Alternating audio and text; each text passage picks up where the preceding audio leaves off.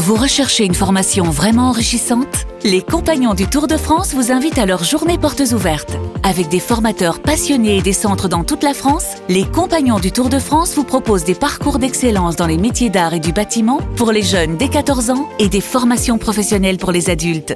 Pour connaître toutes les dates des portes ouvertes près de chez vous, rendez-vous sur compagnondutourdefrance.org. Les Compagnons du Tour de France, la transmission des savoir-faire. Vous écoutez RMC.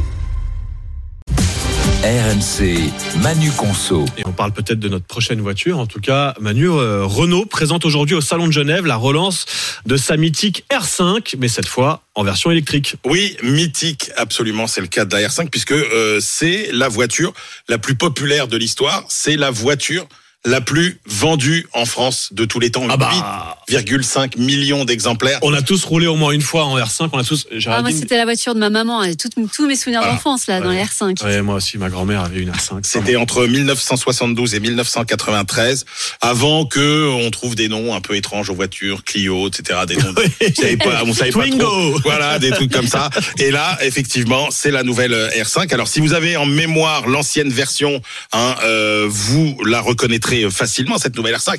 Alors, euh, pour ceux qui s'en rappellent, hein, la R5 c'était une voiture qui était très carrée, très angulaire.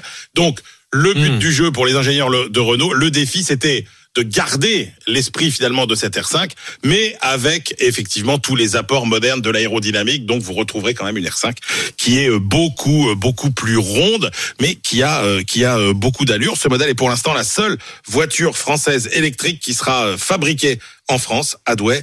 Elle sera commercialisée à un prix de 25 000 euros, censé euh, concurrencer les modèles chinois euh, d'entrée de gamme. Mais alors, comme à chaque fois avec l'électrique, le principal enjeu, c'est l'autonomie. Absolument. Et donc, la batterie qui, rappelons-le, constitue un tiers du prix total euh, de la voiture. Alors, Renault promet une autonomie de 400 km. C'est toujours théorique. Oui, hein, avec le savez. coffre vide, sans Voilà, passager, voilà, sans euh, clim, ouais, sans ouais. rien, sans radio. Avec le vent de dos. Euh, voilà, donc ce sera sans doute moins en conditions normales d'utilisation, mais il faut rappeler que c'est une voiture qui est destinée à un usage euh, urbain. Euh, et puis c'est le une défi. petite voiture. hein. Alors c'est une petite Mm. voiture effectivement et le défi bah c'était de faire baisser le coût. Donc le coût de la batterie, Euh, l'assemblage sera deux fois plus rapide que celui de la Mégane euh, sortie euh, il y a deux ans.